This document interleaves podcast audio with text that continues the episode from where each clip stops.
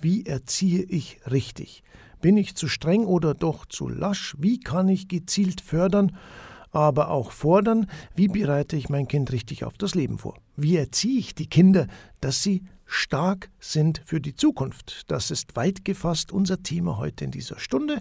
Ja, und das, das nicht nur Wunschtraum ist, fragen wir bei einer Expertin nach. Monika Veit ist bei der Ehe, Familien- und Lebensberatung im Bistum Passau und auch selbstständig als Referentin tätig. Ein herzliches Grüß Gott, Frau Veit. Schön, dass Sie heute wieder Zeit haben für uns. Grüß Gott, Herr König. Ich freue mich auch, dass ich hier sein darf.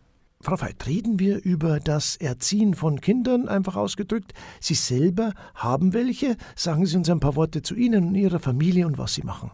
Ja, also erst einmal zu meiner Familie. Vielleicht ist das ja wichtig, auch für die Zuhörer zu wissen, wenn hier jemand spricht, kann diese Dame auch mitreden, hat sie da Erfahrung da drin. Ja, ich bin verheiratet, ich muss da immer schon ein bisschen nachrechnen, 37 Jahre und habe zusammen mit meinem Mann drei Kinder. Wie Sie sich denken können, sind die erwachsen mit einem Sohn, zwei Töchter und die leben natürlich in ihren eigenen Partnerschaften oder Ehen. Und wir haben vier Enkelkinder und äh, zum einen habe ich natürlich Erinnerung an das, wie die Erziehungszeit mit meinen Kindern oder mit unseren Kindern war. Und das äh, Schönste ist jetzt mit den vier Enkelkindern wieder zu erleben, wie Kinder wachsen, gedeihen und wie sie uns auch des Öfteren bei Erziehungsthemen an die Grenzen bringen. Auch das erlebe ich. Haben Sie jetzt bei der Erziehung Ihrer Kinder alles richtig gemacht? Waren Sie immer entspannt und sind Ihre Sprösslinge jetzt stark für die Zukunft, um das Thema aufzugreifen? Ja, danke für diese Frage. Natürlich war ich nicht immer entspannt, beileibe nicht, mit drei kleinen Kindern, als die noch klein waren und sehr nah zusammen im Alter. Und es gab natürlich auch sehr, sehr viele Situationen, wo ich auch und mein Mann, wo wir an unsere Grenzen kamen und wo etwas passiert von man schreit laut, man wird den Kindern nicht gerecht, all diese Dinge, das kennen alle Hörer am Telefon, die jetzt zuhören, selber Kinder haben. Mir ist es wichtig, dass ich das auch immer in den Seminaren oder Vorträgen vermittle. Kinder brauchen keine perfekten Eltern. Ähm, perfekte Eltern sind für die Kinder zu anstrengend, weil perfekte Eltern wollen auch perfekte Kinder. Und Kinder sind nicht perfekt. Aber was Kinder brauchen ist, sie brauchen Eltern, die fähig sind, sich immer wieder ein Stück zu reflektieren, immer wieder zur Spur der Liebe zurückzukommen, weil das es Situationen gibt, wo wir die Liebe, die wir ja alle empfinden für unsere Kinder, dass das nicht mehr spürbar ist. Das kennt jeder. Aber die Liebe ist da. Und das ist die Aufgabe der Eltern, dass wir immer wieder zur Liebespur zurückkehren, sei es am Abend bei Bettkantengespräche oder eben auch in Situationen unterm Tag. Das ist unser Job. Und ich glaube, das haben mein Mann und ich immer wieder hingekriegt, nach Stresssituationen zurückzukehren äh, zur Beziehung zu den Kindern. Ähm, eine Mama hat es mal so ausgedrückt in einem äh, äh, Seminar, in dem sie war. Sie war, hat einen sehr hohen Anspruch an sich gehabt, eine gute, vielleicht sogar beste Mutter zu sein. Und in meinen Vorträgen oder Seminaren vermittle ich immer, das ist zu groß der Anspruch. Äh, den können wir nicht erfüllen, auch nicht in unserer heutigen Zeit. Und sie hat dann eine E-Mail geschrieben nach einem Seminarabend. Mir ist gerade ein richtig gut tuender, lösender Gedanke gekommen ich möchte keine perfekten Kinder haben. Warum sollte ich dann eine perfekte Mutter sein wollen? Also wenn das die Antwort ist, Herr König, zu Ihrer Frage, ob ich denn immer entspannt war, nein, das war ich nicht. Aber zu Ihrer Frage, ob die Kinder stark geworden sind, ja, wenn ich sie so im Leben jetzt beobachte und sehe, wie sie ihre eigenen Kinder erziehen und umgehen damit und äh, in ihren Familien mit ihren Partnern und wie sie ihren Beruf meistern, dann würde ich sagen, ja, da ist was Gutes gelungen. Wir haben schon einmal über einen anderen Vortrag von Ihnen gesprochen, Kindheit im Wandel der Zeit. Und das ist vielleicht auch ganz wichtig, denn Erziehung hat sich wesentlich geändert. Ja, sage ich mal, seit den 70ern, 80ern. Also darüber haben wir beide ja schon mal in einem Interview gesprochen, in dem Vortrag Kindheit im Wandel der Zeit. Und da könnte man natürlich sehr viel darüber sagen. Aber zum heutigen Thema ist es einfach auch wichtig, dass wir alle verstehen, also alle Menschen, die mit Kindern zu tun haben, von den Eltern angefangen über Erzieher, Erzieherinnen bis hin zu Lehrkräften in Schulen, dass wir neu denken müssen in der Beantwortung der Kinder, weil die Kinder werden in zwei Welten hineingeboren, in die reale Welt und in die Medienwelt. Und das beginnt schon sehr früh, wenn sie die Eltern beim Homeoffice erleben. Dann haben natürlich auch Kinder Interesse an diesen neuen Dingen. Und unsere Kinder oder ihre Kinder, die jetzt noch klein sind, werden vielleicht in 20 Jahren in Berufen arbeiten, die wir jetzt noch gar nicht kennen. Das heißt, sie brauchen auch eine andere Beantwortung in den Schulen von den Eltern. Was wir sowieso schon tun, das hat sich ja gut verändert, dass wir Kinder als Persönlichkeiten sehen und nicht mehr nur als Kinder, die man einfach nur erziehen muss, sondern dass wir Kinder eine neue Beantwortung geben müssen. Und vielleicht kommen wir ja bei diesem Vortrag äh, oder bei diesem Thema heute noch mehr drauf, was das denn sein könnte im Einzelnen auch, was Kinder heute noch ein Stück anders brauchen als es früher vielleicht notwendig war. Woher kommen denn Ihre Erkenntnisse? Wie erarbeiten Sie denn Ihre Themen, die Sie dann in den Vorträgen mit den Gästen besprechen? Tja, diese Frage haben Sie mir ja schon zugesandt und ich habe darüber überlegt, woher kommen meine Erkenntnisse? Und da könnte man ja weit jetzt ausholen. Ich mache diese Arbeit im Umgang mit Eltern, mit äh, Lehrern, mit Erzieher, Erzieherinnen schon jetzt 25, 30 Jahre und woher die ursprünglichen Erkenntnisse kommen, sind natürlich Ausbildungen in diesem Bereich, Weiterbildungen in diesem Bereich und natürlich immer wieder die Recherche in Büchern, was ist neu, was hat, was hat sich weiterentwickelt, auch in der Erkenntnis, wo, wo es hier sehr viel Neues zu, äh, zu erfahren, zu lernen und nachzulesen gibt, ist die Hirnforschung. Wir haben äh, Quantensprünge, hat, hat die Hirnforschung in diesem Bereich gemacht. Wie entwickeln sich äh, Kindergehirne oder wie entwickelt sich ein äh, Gehirn eines Menschen? Und diese Erkenntnisse, die sind sehr hilfreich für was Lernen angeht, was äh, Begleitung von Kindern angeht. Und äh, daraus ziehe ich natürlich auch meine Erkenntnisse. Und das Wichtigste ist einfach, um das nochmal dazu zu sagen, und das geht eigentlich weit zurück, wenn ich so mein Leben betrachte, es gab schon in der frühen Jugend bei mir ein großes Interesse für Menschen. Wie, wie, wie, ticken die Menschen, wie leben Menschen in Beziehungen. Das war eine Neugierde in mir, die ich dann später eben beruflich verfolgt habe. Und als ich eigene Kinder hatte, kam eben auch das Interesse dazu, wie, wie, wie ticken Kinder, wie wachsen Kinder, wie gedeihen die. Und da gab es auch für mich als Mama schon wunderbare Seminare, die mir da sehr viel Einblick gegeben haben dass ich meine Kinder nicht nur erziehen kann oder muss, sondern dass sie ganz eigene kindliche Wesen sind.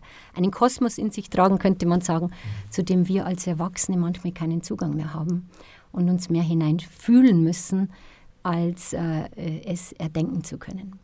Ein wichtiger Punkt, den ich in Ihrem Vortrag gefunden habe, ein Kind lernt oder wird stark durch Erfahrung, nicht etwa durch Vorgaben. Ja, ich steige da im Vortrag immer ein mit einer Folie, die muss, können Sie jetzt hier ja nicht sehen, aber ich beschreibe die einfach. Äh, auf der PowerPoint ist dann ein Kind zu sehen, das gerade dabei ist, laufen zu lernen. Und ich frage dann die Zuhörer im Raum, ähm, erzählen Sie mir, wie lernt ein Kind laufen? Ja, und dann gehen da die Finger hoch und ja, das äh, zieht sich mal hoch, fällt wieder hin, dann krabbelt es wieder, dann zieht es sich hoch, aha, dann fällt es wieder hin. Und äh, genau, das Kind übt. Und äh, ich frage dann immer, hört das auf, weil es zweimal hingefallen ist? Nee, es macht weiter. Welches ihrer Kinder hat aufgehört nach drei Versuchen? Auch welches ihrer Kinder hat aufgehört, wenn es sich die Nase blutig geschlagen hat oder das Knie aufgeschlagen? Nee, alle machen weiter. Das heißt, ich mache den Zuhörern nochmal deutlich, die Kinder bringen eine eigene Überlebensstrategie mit. Die müssen wir nicht einpflanzen, die müssen wir nicht einerziehen, das hat die Evolution gemacht. Eine unheimliche Neugierde, die eigentlich ungebremst ist. Und sie üben und probieren und sie wollen alles ausprobieren, was sie bei den Geschwistern sehen, was sie bei den Eltern sehen, soweit sie es eben können. Und was sie sehen, ist auch, aha, alle um mich herum laufen und ich krabble hier so rum.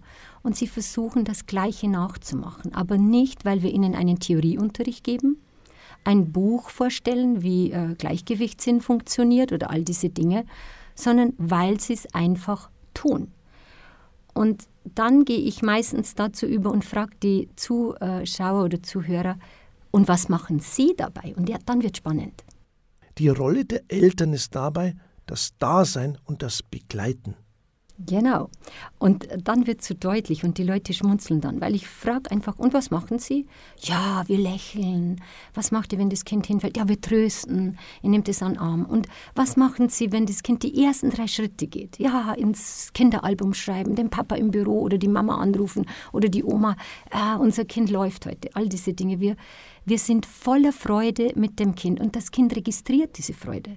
Es sieht unseren Gesichtsausdruck, es hört unsere Stimme und es lächelt zurück. Also es ist wie, wie, wie, Dünger für eine Blume. Diese Beantwortung, dass das Kind es gemacht hat. Und das Kind, nochmal zu betonen, macht es selber, nicht wir machen es. Wir begleiten nur. Wir geben einen kleinen Finger an die Hand und halten die Hände entgegen und all diese Dinge. Wir wissen in diesem Stadium des Lernens des Kindes noch sehr genau, was unser Job ist. Wir lesen noch kein Buch darüber, wie lernt ein Kind laufen, weil es vielleicht schon in einer Studie etwas gab. Wenn ein Kind vielleicht schon mit acht Monaten läuft, dann macht es mit 16 äh, das Abitur. Ja, vielleicht gibt es irgendwann mal solche Bücher. Im Moment erlebe ich hier uns noch sehr gesund. Wir wissen, das Kind lernt laufen, wenn es für den eigenen Körperbau Zeit ist, mit zehn Monaten, mit zwölf, vielleicht manchmal erst mit 14 Monaten.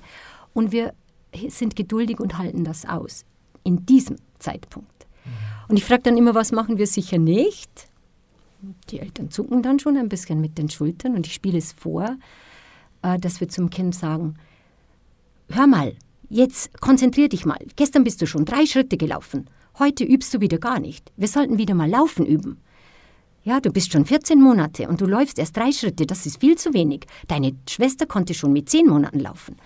Also, und alle lachen, wenn ich das vorspiele, weil sie merken, aha, okay, all das machen wir nicht. Wir vergleichen nicht, wir bewerten nicht, vor allem wir schimpfen auch nicht, wenn das Kind hingefallen ist. Und dann gäbe es eigentlich die Übersetzung, das Kind lernt nicht laufen von Schritt zu Schritt, es lernt laufen von Fall zu Fall, von Fehler zu Fehler. Es merkt, ah, das Tischtuch hält nicht, also nehme ich nächstes Mal das Stuhlbein. Und nicht, weil die Mama gesagt hat, das Tischtuch hält nicht, sondern weil das Kind es ausprobiert hat, weil es ah, das ist stabiler, ah, der Tisch hilft mir mehr als ein, äh, ein kleines Stühlchen. Ja? Mhm. Solche Dinge. Und, und damit erfährt es, also das eine ist unsere Begleitung und das andere ist, das Kind probiert und darf Fehler machen, ohne dass wir diese Fehler negativ bewerten oder auch äh, sogar ausschimpfen. Mhm. Und dann denken die Menschen schon mit. Man merkt dann im Zustand, es rattert im Gehirn. Aha, ich sage dann, ich weiß schon, ich denke, Sie wissen jetzt schon, worauf ich hinaus will. Wann dieses Programm aufhört mhm. zu funktionieren. Leistungspotenziale sind ja immer gegeben. Was weiß man denn da aus der Forschung? Sind es immer die Gene oder hat jedes Kind individuelle Potenziale, Leistungspotenziale? Also ich spreche eigentlich gar nicht so gern von Leistungspotenzialen, weil es immer dann auch genau das widerspiegelt, was unsere Gesellschaft so will. Wir sollen immer was leisten. Ich spreche eher nur das Wort Leistung weg, sondern in jedem Kind stecken Potenziale. Ob die dann im wirtschaftlichen Denken unter Leistung zu werten sind, ist eine andere Frage. Aber jeder Mensch hat eigene innere Talente, eigene innere Veranlagungen, so wie jeder Mensch im Außen anders ausschaut. Ja? Sie haben eine andere Größe als ich, ja, und sie haben eine andere Augenfarbe als ich. Und wir haben unterschiedliche Haare und wir, äh, wir haben ja ganz oder unterschiedliche Hauttypen. Wir können auf alles schauen. Im Außen akzeptieren wir das. Ein Kind ist geboren, wir, vielleicht gibt es irgendwann mal die Designkinder, ich weiß es nicht, ich hoffe, das wird nicht kommen. Im Moment ist es noch so, das Kind kommt so zur Welt, wie es erst einmal körperlich veranlagt ist. Ja? Und wir müssen diesem Plan erst einmal zustimmen und hoffentlich tun wir das auch. Und das andere ist, so hat das Kind ihnen auch einen eigenen Bauplan einen eigenen Bauplan, ob es eher zum Künstler wirklich veranlagt ist oder eher zum nüchternen, das weiß ich nicht, Steuerberater, Juristen oder sonst was. Also das, und vieles davon, was in den Kindern steckt, zeigt sich natürlich noch nicht unbedingt im ersten Jahr, im zweiten Jahr, vielleicht noch nicht einmal mit zehn Jahren, vielleicht erst mit 15 Jahren, dass das Kind selber auch entdeckt, wo geht meine Reise mit mir eigentlich hin. Das ist ja ein großer Suchprozess, auch nochmal in der Pubertät und darüber hinaus. Und das ist das Hauptaufgabe von Eltern und auch die, eigentlich auch die Hauptaufgabe von allen anderen Personen, Erzieher, Erzieherinnen, Lehrkräfte, den inneren Bauplan des Kindes immer wieder versuchen zu verstehen, zu erkennen. Und äh, was immer da ganz gut bei den Menschen verständlich wird, ich gebe an diesem Punkt immer einen äh, Buchensamen rum, den habe ich gepresst, aber ich sage dann, wenn, wir, wenn der jetzt frisch und noch keimfähig wäre und ich würde den in die Erde pflanzen, welcher Baum würde daraus wachsen? Ja, und sagen alle eine Buche. Mhm. Okay. ja gut, jetzt wächst die Buche und äh, sie denken, oh Gott, ich wollte ja gar keine Buche, ich wollte eigentlich eine Tanne haben. Und sie fangen an, an dieser Buche rumzuschnipseln, weil sie denken, nee, und das passt mir jetzt gar nicht so und warum wächst da nicht eine Tanne? Und dann schnipseln sie da und sie geben noch einen anderen Dünger hin und, äh, und, und, und, sie pflanzen den Baum vielleicht sogar noch mal um und muss noch... Aber wir alle wissen, es wird keine Tanne werden. Es wird eine Buche bleiben. Und wenn wir zu viel rumschnipseln, zu viel versuchen umzupflanzen und damit auch die Wurzeln schädigen, dann würden wir keine kräftige Buche erhalten und aber auch keine Tanne, sondern maximal eine Bonsai-Buche. Frau Veit, wir picken uns äh, weiter Inhalte Ihres Vortrags heraus und da bin ich auf Folgendes gestoßen. Eltern, Lehrer und so weiter, die müssen schauen, dass die Kinder Begeisterte bleiben. Was steckt denn da dahinter?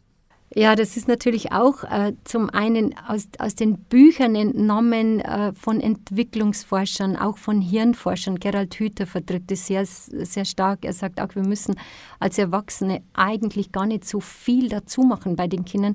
Wir müssen aufpassen, dass wir nicht zu viel wegmachen, was an, an ähm, Potenzialen eben veranlagt ist. Und diese zu befördern, äh, das ist eben unsere Aufgabe. Und wenn Begeisterung, damit sie Begeisterte bleiben, da meine ich damit, wenn wir Kinder beobachten, also vor allem noch kleine Kinder, und zumindest bis sechs Jahren, vielleicht hält es sogar bis zehn Jahre an, dann haben die doch so, einen, so eine Freude am, am Tun, im, im Sandkasten, beim Seilhüpfen, beim Schaukeln, beim Ausprobieren, vielleicht auch mit den modernen Medien. Auch da gehen sie spielerisch ran, da kommen wir ja vielleicht noch drauf.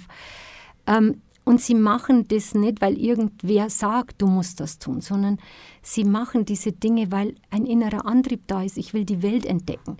Ich, und nicht aus der Idee, ich muss was lernen, sondern ich will die Welt entdecken. Ich will mich entdecken. Und diese Begeisterung, die ist grundsätzlich veranlagt in uns Menschen. Die ist da. Und äh, ich kriege das jetzt bei meiner Enkelin mit, die hat gerade die Schule begonnen und so, so mit so einer Begeisterung, also das stellen ja fast alle Eltern fest, die sind stolz wie Harry, also so äh, in, in die Schule gehen zu dürfen und die Schultüte zu tragen und jetzt endlich groß und größer als der kleine Bruder und ja, und dann vergehen da drei Wochen und dann die ersten Hausaufgaben sind noch sehr wunderschön und dann kommt da mal eine Hausaufgabe, da muss man Einser, wir haben es dann nachgezählt, 200 Einser in kleine Kästchen schreiben. Und dann sagt die natürlich Oma oder zu ihrer Mama auch, ich kann große Einser schreiben, aber kleine kann ich noch nicht. Und äh, so, also vielleicht wird da ein bisschen deutlich, da möchte ich keine Kritik jetzt an der Schule üben, sondern einfach nochmal hinzuschauen, wie schnell diese Euphorie bei Kindern weggeht, wenn sie in kleine Kästchen gedrängt werden, wenn wir also immer, immer auch, das machen ja viele Lehrer auch, die, den Unterricht spielerisch zu gestalten, mit aufzulockern. Viel, wo, das meine ich damit, dass Kinder ihre Kindlichkeit bewahren dürfen, obwohl sie jetzt lernen. Und Kinder haben immer gelernt ohne Zweck. Sie haben einfach gelernt, weil es Freude gemacht hat. Und ab Schule müssen wir sehr aufpassen, weil wir brauchen die Schule, keine Frage aber sehr aufpassen, dass diese nicht zu sehr die Verzweckung passiert. Entwickelt sich unser Kind richtig? Diese Frage scheint heute wichtiger denn je. Ja, und Sie gehen auch darauf ein. Ja, weil ich die Eltern darin auch ein Stück abholen möchte. Das ist ein gesellschaftliches Phänomen natürlich jetzt geworden. Das hat auch mit der Veränderung zu tun. Und zwar grundsätzlich erst einmal eine gute, positive Veränderung aus der medizinischen Sicht. Wir können heute im Mutterleib das Kind ganz genau beobachten, wie es sich entwickelt. Und wir können sehr früh, in den meisten Fällen feststellen, gibt es irgendwelche Fehlentwicklungen, muss man sich auf was in der Geburt vorbereiten, äh, gibt es äh, Schädigungen, die man vielleicht nachher sofort mit einer OP beheben muss. All diese Dinge, die können wir jetzt auch schon im Mutterleib begleiten, beobachten. Das ist sehr gut, sehr positiv, eben wenn eine Schwangerschaft nicht normal verläuft. Und diese, diese Idee der Medizin, die uns ja ein großer Segen wurde, weil wir Kinder auch retten können und weil wir Schädigungen vielleicht auch heilen oder ausgleichen können. Und das geht natürlich später weiter. Es gibt viele Untersuchungen sehr früh, die U sowieso, die U sowieso, die U sowieso. Die sind alle wichtig. Es gibt hier keine Kritik an diesen Dingen. Es müssen Kinder, müssen Eltern machen, müssen Ärzte machen. Äh, und dann kommen die weiteren Untersuchungen, Schuleintritt, äh, Fähigkeit, ja oder nein. Und dieses ganze ähm, Untersuchungsmanagement, das ist da jetzt so viel geworden, dass auf der anderen Seite etwas passiert, äh, den Eltern und auch manchmal den Mamas mit dem Kind im Bauch geht dieses Urvertrauen weg. Also ähm, früher haben die, wird schon recht werden. also so ein Urvertrauen, das heißt manchmal auch ein göttliches Vertrauen, was es auch immer war. Und das geht weg. Also wir gehen mehr aufs Messen und Wiegen und dann haben Kinder eine EU-Untersuchung zur Einschulung und dann werden die da angeschaut für eine Viertelstunde von irgendwem, einer Lehrerin oder einem Arzt, der das Kind vielleicht dreimal im Jahr gesehen hat, weil es dreimal einen Infekt hatte. Und was soll man da aussagen? Also ich gebe da auch immer, wenn, wenn, wenn, wenn Eltern danach suchen, äh, das zurück und sage, fragt eure Erzieherin. Wie lange hat die das Kind begleitet? Und äh, ja, die kennen die Kinder fünf Jahre. Und die Kinder machen Sprünge. Ein Kind schneidet mit drei Jahren mit der Schere und ein anderes tut sich mit fünf Jahren schwer, weil es vielleicht ja gar nicht die Leidenschaft sein wird. Vielleicht wird es nie ein Bastler oder ein Schnipsler oder ein Handwerker. Vielleicht wird es ein Denker, ja, also so, oder ein Andersdenker, also was anderes erfinden und so. Und diese Dinge, die werden dann zu eng angeschaut und das macht Eltern sehr unsicher. Da können die nichts dafür. Das ist ein gesellschaftlicher Sog. Also immer so, es gibt was Neues, das ist gut und wichtig, das möchten wir uns nicht mehr wegdenken. Ja, ich würde würd auch Ultraschall machen bei meinen Kindern, wenn ich jetzt schwanger wäre. Und, äh, und das andere ist, alles Neue hat aber auch Risiken und Nebenwirkungen. Und das wäre die Nebenwirkung. Ich muss als Eltern ja zunächst Entwicklung zulassen und darf nicht selber steuern, was mir eventuell wichtig ist. Und ich glaube, da haben wir ja alle ein bisschen damit zu kämpfen gehabt, dass wir als Eltern immer eigene Traumvorstellungen, auch wenn wir sagen, nee, habe ich nicht und so. Aber wenn wir genau hinschauen, dann gibt es doch irgendwelche Ideen, wie das eigene Kind vielleicht sein sollte, wie es sich entwickeln sollte, wie auch immer. Und das Wichtigste von Eltern und von uns Eltern ist generell ähm, unsere eigenen Traumvorstellungen dass wir die zugunsten der Persönlichkeit des Kindes oder zugunsten des inneren Bauplans des Kindes aufgeben müssen. Und immer wieder dahin zu schauen. Und wenn Eltern oft mal bei mir in der Beratung sitzen und vielleicht Probleme haben mit einem Kind, weil sie erzählen, es ist so schwierig, wir erreichen manchmal schon Achtjährige oder Zehn, schwierig wird es dann vor allem in der Pubertät, aber auch schon bei kleineren Kindern kommen manche Eltern. Und wenn wir genauer nachprüfen, wenn wir ein bisschen tiefer schauen, wenn es nicht nur darum geht, Erziehung ein bisschen anders zu gestalten. Da gibt es viel gutes Handwerkszeug. Aber wenn wir tiefer schauen, dann ist es auch des Öfteren etwas, dass die Eltern auf eine Idee kommen, eigentlich möchten wir, dass unser Kind so und so, dass es mutiger ist, dass es sich mehr zur Wehr setzt. Oder äh, meiner ist so, unseres so laut, so wild, so. Und, ja, und dass wir immer dann so vermitteln, eigentlich möchte ich dass du stiller bist. Ich halte dich in deinem Lautsein nicht aus. Mhm. Also mein Schwiegersohn hat das mal wundervoll ausgedrückt. Das war ja auch ein schönes Erlebnis. Unsere Enkelin mit jetzt sieben Jahren, die, als sie klein war, stand sie mit einem Jahr, da konnte sie gerade so stehen. Und sie hat einen Ton an den Tag gelegt. Das war nicht einmal Schreien aus, sondern nur so aus Freude. Einen Sirenenton mit einer Lautstärke und mit einer Luftkraft, dass man gedacht hat, was ist jetzt los, wann schnauft die? Und mein Schwiegersohn sagt, hört das schon irgendwann mal wieder auf? Dann habe ich gesagt, ja, natürlich. Und wir haben uns getäuscht. Also die kann, wenn die mag, kann die heute noch sagen, Oma, magst du mal hören, wie laut ich schreien kann? Das ist so eine ganz kleine, zarte Person. Und, und dieser Ton hat aber auch schon gezeigt, sie hatte eine, eine unheimlich ausgeprägte Emotionalität. Also das war nicht so ein Softkind, das da einfach so durchgeht und dann kann man die mal, sondern die war emotional immer auch stark präsent, könnte man sagen. Jetzt spurt sich ein bisschen ein. Und dann steuern Eltern natürlich auch ein bisschen dagegen, weil das anstrengend ist. Ja? Und irgendwann kam er, da war sie vielleicht drei, und hat er gesagt, also weißt du was, seit ich akzeptiere, dass wir ein willensstarkes Kind haben, wird es ein bisschen leichter. Also das wäre vielleicht schon so diese Antwort, dass wir einfach, das ist nicht ganz leicht, weil emotional starke Kinder, emotional überbordende Kinder manchmal sind anstrengender für Eltern, wie Kinder, die ein bisschen so softer mit Emotionen durchlaufen, nicht immer so ganz stark und ganz schnell losheulen, sondern einfach bedächtiger sind. Und das meine ich mit innerem Bauplan und manchmal geht es eben auch an die Grenzen der Eltern, weil Kinder so unterschiedlich sind. Dann habe ich in Ihrem Vortrag was gefunden. Spielen ist keine Spielerei. Das Spiel ist der Hauptberuf für Kinder, um die Welt zu begreifen. So beschreiben Sie es. da haben wir eh vorhin schon angedeutet, das ist so der Bereich, wo wir ganz viel aus der Hirnforschung mittlerweile wissen. Und eigentlich bräuchten wir nicht alleine die Hirnforschung, um das nachlesen zu können. Aber uns Menschen dient heute immer, aha, die Wissenschaft hat was herausgefunden. Aber eigentlich, ich habe es vorhin schon erwähnt, ganz am Anfang, die Kinder spielen sich ins Leben. Und es hört nicht mit sechs Jahren auf, wenn die Schule beginnt. Sie spielen weiter. Und eben das, was wir jetzt aus der Hirnforschung wissen äh, und aus anderen Zweigen wie Entwicklungsforschung, wissen wir eben heute, dass Lernen und Spielen immer eins schon war und auch sein wird. Und das hört nicht auf, nur weil ich jetzt äh, das A lernen muss und das B und das C. Sondern man weiß eben jetzt, wenn ein Kind nach Hause kommt von der Schule, auf die Schaukel geht oder sonstige Spiele macht oder Lego spielt oder im Sandkasten spielt oder sich mit einem Freund trifft und die spielen Fußball, was auch immer, dass man jetzt weiß, in dieser körperlichen Bewegung, in diesem Tun miteinander oder auch in den sozialen Interaktionen, wenn die äh, sich mit Geschwister untereinander spielen, dass sich dann Lerninhalte auch verankern. Zum Beispiel beim Schaukeln, zum Beispiel beim Hüpfen, zum Beispiel beim Seilhüpfen. Also diese körperliche, spielerische Bewegung ja, oder etwas ganz anderes tun, sich ein Hörspiel anhören. Weg von dem, was gerade war, dass das nicht nichts ist, sondern dass es sehr viel ist.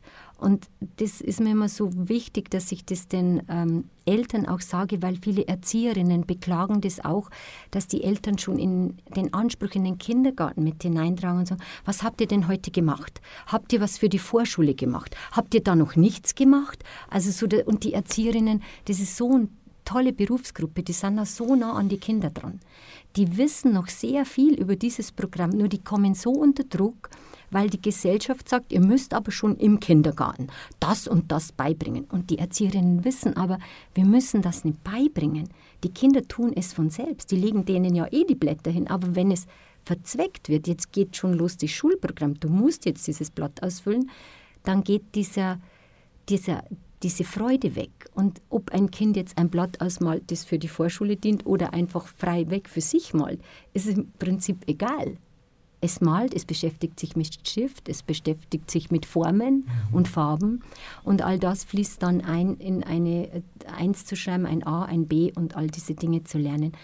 Und meine Idee ist dann immer, dass die Eltern verstehen, wenn die Kinder heimkommen, auch vor allem dann im Kindergarten erlauben wir es ja eh noch mehr, wenn sie heimkommen von der Schule, dass wir nicht so, ja, jetzt darfst du noch eine halbe Stunde spielen und dann machst du Hausaufgabe. Es wäre das Spielen Nebensache und mhm. weniger wichtig. Und die Eltern müssen verstehen und auch die Lehrkräfte müssen verstehen, das Spielen ist gleichwertig. also es ist, man kann es gar nicht werten, es ist gleich. Es ist gleiches Lernen, immer parallel. Und wir tun das weg und sagen, Lernen ist aber jetzt, jetzt beginnt der Ernst des Lebens. So. Und es ist es nicht, Kinder sehen das Leben anders. Sie mhm. spielen sich hinein, auch wenn sie in der Schule sind. Und das sollte man ernst nehmen. Frau Veit, unser Gehirn ist ja ein Problemlöseinstrument. Das ist ein ganz wichtiger Punkt und das muss man den Kindern auch zutrauen, oder? Ja, genau. Das ist vielleicht auch eine Erscheinung in der heutigen Zeit, dass wir zum einen uns da äh, verbessert haben im Blick auf die Kinder. Wir sehen sie als Persönlichkeiten, wir wollen sie auch fördern in bestimmten Bereichen, wo sie Talente haben, dass sie die Möglichkeiten heute haben, die es früher vielleicht nicht gab. Aber äh, das andere Thema dabei ist, wir, wir versuchen dann äh, eine wir legen dann eine Überfürsorge bei den Kindern zutage. Wir halten es nicht mehr aus, wenn das Kind ein Problem hat. Ja? Im Kindergarten mit einem Freund, mit einer Freundin, auch der, der hat mich geschubst oder geschlagen. Und dann äh, fangen die Eltern an, WhatsApp zu schreiben. Und wer war das? Aha, das war, aha, der hat immer, der hat schon zweimal geschlagen, oder? Ah, das war so. Und die Kinder erzählen das einfach und wir, die spielen ja am nächsten Tag wieder miteinander. Und hier greifen Eltern sehr schnell ein. Sie lassen den Kindern diese Probleme nicht mehr. Wir müssen sie ja da drin nicht unbedingt allein lassen, wenn wirklich ein Kind in Not kommt, ja, wenn ihm die Luft abgedrückt wird oder. Aber in den meisten Fällen äh, sage ich immer zu den Eltern, also ich lese relativ selten in den Zeitungen, dass in Kindergärten äh, Kinder zu Tode gekommen wären. Also oder dass sie ständig ins Krankenhaus eingeliefert werden müssen, obwohl sie dort streiten, sich auseinandersetzen all diese Dinge. Und da greifen wir sehr schnell ein. Wir, auch später in der Schule, ein Kind wird scheinbar unberecht, ungerecht benotet, kann ja auch mal vorkommen, in der sechsten Klasse, in der achten, egal. Und dann gehen, dann sind es oft auch die Väter, die gehen dann auf die Bühne und kommen zum Lehrer, das stimmt nicht und so. Und mag ja sein, dass das okay ist, wenn Eltern sich da kümmern, aber immer sagen, wie könntest du das mit dem Lehrer regeln? Das ist ja ungerecht, das finde ich auch. Du hast vollkommen recht.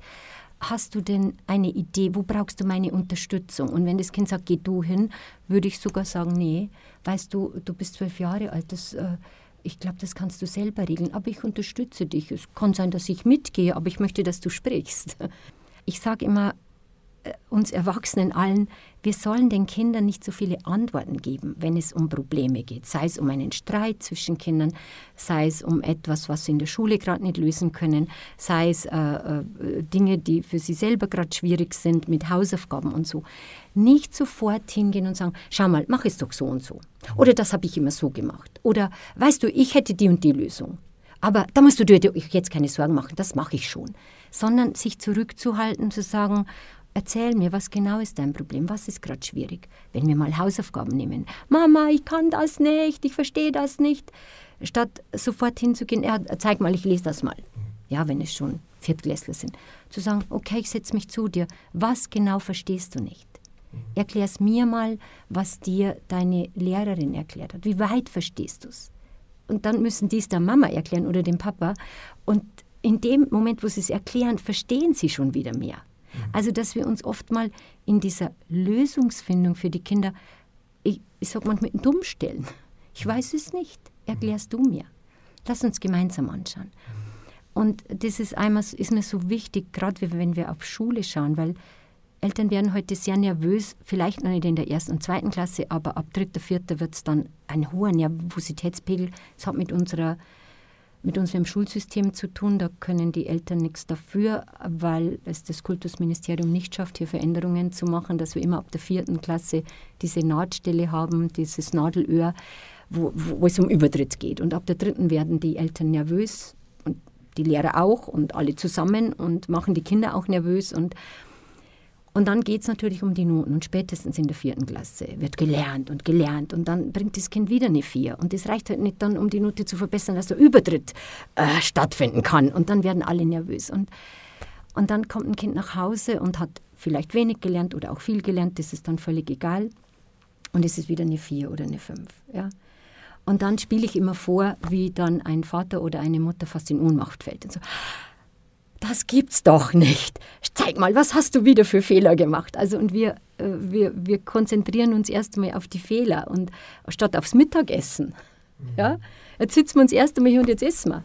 Weil ich den Eltern immer sage, wisst ihr was? Mit schlechten Noten kann man überleben. Aber ohne Essen nicht sehr lange. Mhm. Und dass, den, dass sie das Wesentliche vermitteln. Es geht um, du bist jetzt daheim, es gibt Essen, falls die Uhrzeit danach ist, oder wir trinken jetzt Tee oder einen heißen Kaba jetzt im Winter. Und dann schauen wir uns mal deine Schulaufgabe oder deine Probe an. Und dann gibt es die zweite Hausaufgabe. Und dann schauen Sie dem Kind, was hat das Kind richtig gemacht. Und wenn es ein Fünf ist, muss noch was richtig sein, sonst wäre es eine Sechs.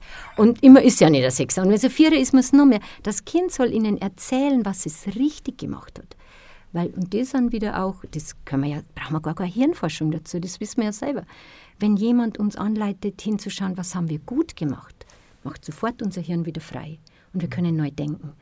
Und dann, wenn es Eltern schaffen, ruhig zu bleiben, sagen, und weißt du was, und jetzt schauen wir uns mal an, was passiert ist mit den anderen Dingen, wieso du die nicht lösen konntest, was war da schwer für dich?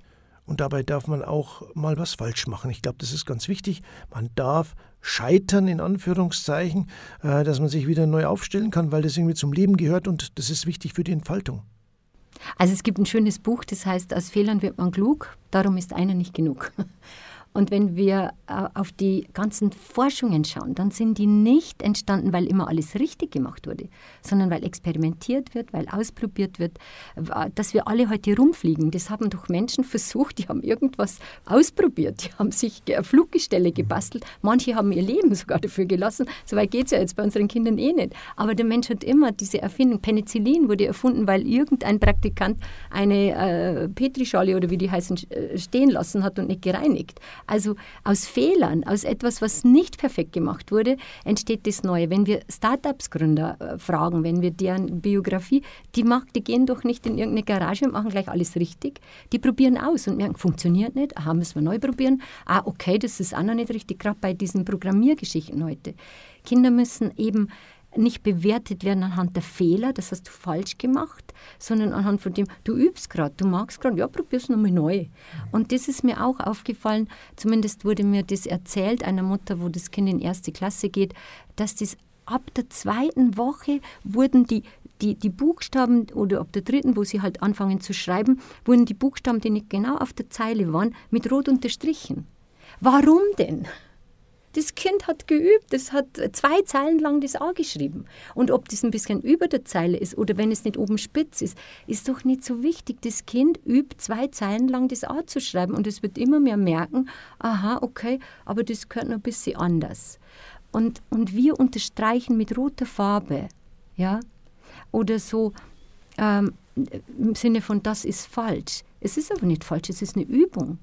Und wer sagt, dass es falsch ist? Wir haben halt das auch so erfunden, so ja. zu schreiben ist. Und wenn das Kind selber später eine eigene Schrift hat, wird es das auch sowieso noch mal ganz anders schreiben, vermutlich. Mhm. Ja. Also das ist, denke ich, sehr wichtig, dass wir hier diese Fehler, wir brauchen eine fehlerfreundliche Erziehung und Bildung, könnte man sagen. Dann haben Sie noch einen Tipp drinnen, den Sie aufgreifen in Ihrem Vortrag, ein neues Lebensmotto wählen, mehr mit Kindern leben statt für sie. Was steckt denn da dahinter? Ja, genau. Also die El also das ist ja das, was wir schon besprochen haben, dass wir heute als Erwachsene, als Mamas, Papas, Omas, Opas und auch eben Fachpersonal, dass wir uns wirklich bemühen und anstrengen, dass wir es für die Kinder gut machen. Und ähm, aber natürlich ist dieses Gutmachen manchmal eben zu viel und wir, wir, wir machen zu viel davon.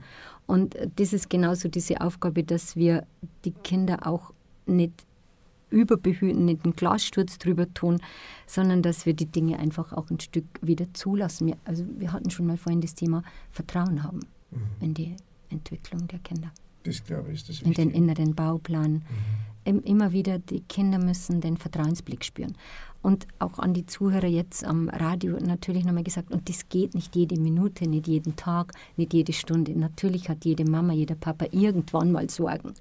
Aber dann gibt es Bücher, es gibt Seminare, es gibt gute Freunde. Mir haben manchmal auch gute Freundinnen weitergeholfen, wenn ich mit irgendeinem Kind oder wenn wir mit irgendeinem Kind dachten, oh, in welche Richtung geht es? Und dann hatten die vielleicht schon Kinder, die waren drei Jahre älter oder vier. Ach, Monika, mach dir keine Sorgen. Da, also. Und man, dann hat sich manches wieder in Luft aufgelöst, sodass wir uns nicht ja, festbeißen am Sorgedenken, am Sorgeblick und wieder zurückkehren äh, zum Vertrauensblick, Schrägstrich Liebesblick. Und das spüren die Kinder. Abschließend und zusammenfassend vielleicht nochmal. Kinder stärken heißt was? Ja, also ich fasse da immer ein paar Punkte dann zum Schluss noch zusammen, lege das auch kopiert hin, wenn die Leute rausgehen, um ein paar so Anker zu haben, Stichpunkte. Äh, was ist es denn so vom, von der Grundausrichtung? Also vom, nicht, dass wir das täglich, jede Minute, jede Stunde erfüllen können, aber wir brauchen als Eltern so einen inneren Kompass, so nenne ich das immer, wie beim Navi, eine Zieleingabe. Und wenn ich, nicht, wenn ich wohin fahre und ich weiß nicht den Weg und wie ich hinkomme, dann geben wir heutzutage beim Navi das Ziel ein. Und wenn wir mal aus irgendeinem Grund falsch abbiegen, zu früh oder zu spät, dann sagen unsere Navis, Route wird neu berechnet. Ja, und wir sehen, aha, bei der nächsten Abbiegung müssen wir da wieder raus und wir müssen auf die Spur zurück. Und ich finde das ein schönes Bild. Wir, wir brauchen eine Zieleingabe, was ist wirklich wichtig, wenn wir nochmal bei dem Thema bleiben, damit die, unsere Kinder auch wirklich stark für die Zukunft werden, auf die sie, in der sie jetzt schon leben, aber auch noch treffen werden. Und äh, da gibt und so eine Zieleingabe könnte sich in ein paar Punkten wieder wiederfinden, dass man das immer wieder aber sich überprüft. Also zum einen im Kindsein ernst nehmen. Lasst Kinder wieder spielen nimmt das Spiel genauso ernst wie das Lernen. Von Einstein weiß man das zum Beispiel. Ich weiß nicht, ob Sie schon mal eine Biografie gelesen haben, wenn er mit einer Gleichung nicht weiterkam. Dann hat er Eisenbahn gespielt. Und er hat bis vier Jahre nicht gesprochen und mit sieben noch nicht, kaum nicht, kaum gelesen, kein Interesse am Lesen. Er wurde von seinen Lehrern als töricht beschrieben, in seine Träume vertieft. Und man er wurde von der Uni in Zürich verwiesen. Also Einstein. Es müssen nicht alle Einstein sein, unsere Kinder, wenn sie verträumt sind, aber verträumt sein und in die Kinderwelt abtauchen heißt noch lange nicht.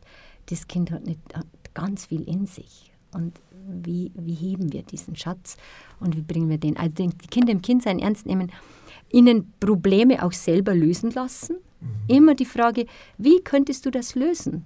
Wozu brauchst du meine Hilfe genau? Überleg mal. Also unsere Enkelin, das geht sogar so weit, also jetzt die Älteste, mit der habe ich die meiste Übung, weil die anderen sind noch zu äh, kleiner. Und äh, die hat wahrscheinlich hunderte Male schon die Frage gestellt, von klein auf. Mara, hast du eine Idee, wie du das lösen kannst? Ich weiß, wenn es um Puppenkleider geht, um Anziehkleider, um, um irgendwas, was jetzt der Stift, der gerade nicht passt. Ich, ich habe auch keine Lösung, Mara. Und dann sagt die manchmal, und ich habe auch keine Lösung, Oma. Du musst eine finden. Und ich stelle mich dann ganz dumm oh ja, ach, weißt du was, ich überlege mal. und dann sage ich wieder, mir fällt keine ein. Äh, überleg du noch mal. Hast du nicht doch eine Lösung? Also wir, und dann sind halt so Sätze gefallen, dass die auch sagt, mit Mama oder mit Oma oder mit Opa, finde ich immer die besten Lösungen. Und das ist doch wunderbar. Mhm. Ja, als die mal Stress hatte mit ihrem Bruder und, und die Eltern das bemerkt haben und dann haben die gefragt, Mara, was ist denn eigentlich so los, du? Und dann sagt die, ja, das kann ich euch schon sagen, was los ist. Immer wenn ich in der Nacht äh, zu euch komme, dann liegt immer da schon mein kleiner Bruder drin.